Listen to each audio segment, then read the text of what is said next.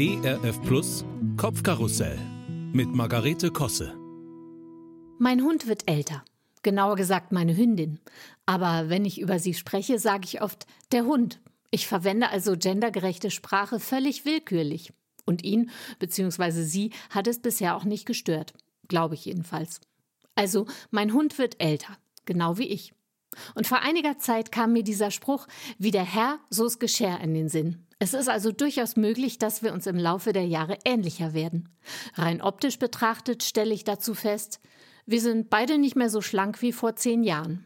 Ich lasse mir blonde Strähnchen machen, weil das günstiger ist, als die Haare komplett zu färben und es trotzdem den grauen Ansatz kaschiert. Sie wird grauer um die Nase und die Augen, aber lässt es so.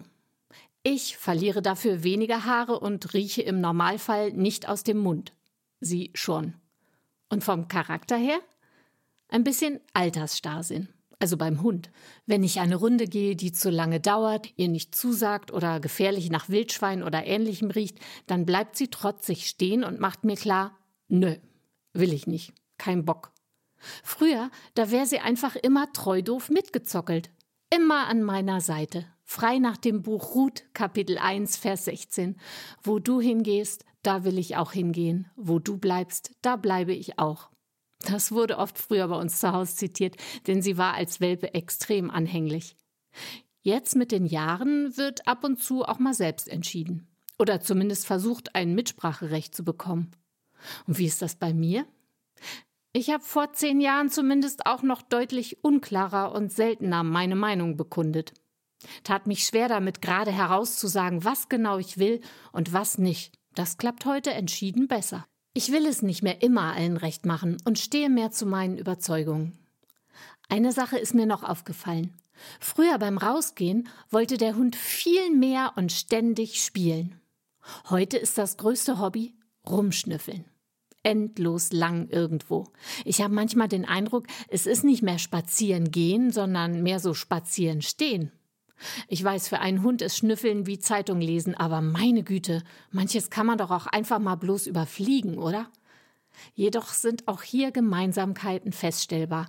Und in diesem Fall sage ich das mit Bedauern, denn früher habe ich auch viel mehr gespielt und heute schnüffel ich mehr so rum. Ich meine damit, ich habe mir selbst Sketche ausgedacht, am Klavier gesessen, versucht die Akkorde meiner Lieblingssongs rauszuhören und nachzuspielen, mit Spaß und Ausdauer, viel mehr ausprobiert. Heutzutage tappe ich oft in die Internetfalle. Also anstatt kreativ vor mich hinzupuzzeln, gucke ich nur mal eben so, was auf Facebook los ist. Das Leben der anderen rege mich über dumme Posts auf, überlege, ob ich dazu was kommentieren sollte, lese, dass schon wieder irgendwo was Schlimmes passiert ist und schalte dann direkt zu den Online-Nachrichten weiter. Rumschnüffelei statt Spiel. Aber so ist es. Entweder du bist Beobachter oder du bist auf dem Spielfeld. Also, da entscheide ich mich doch eindeutig für Zweiteres. Und dem Hund verstecke ich jetzt ein paar Leckerchen im Wohnzimmer. Das ist dann was zum Spielen und zum Schnüffeln. Das gefällt ihm bestimmt beziehungsweise ihr.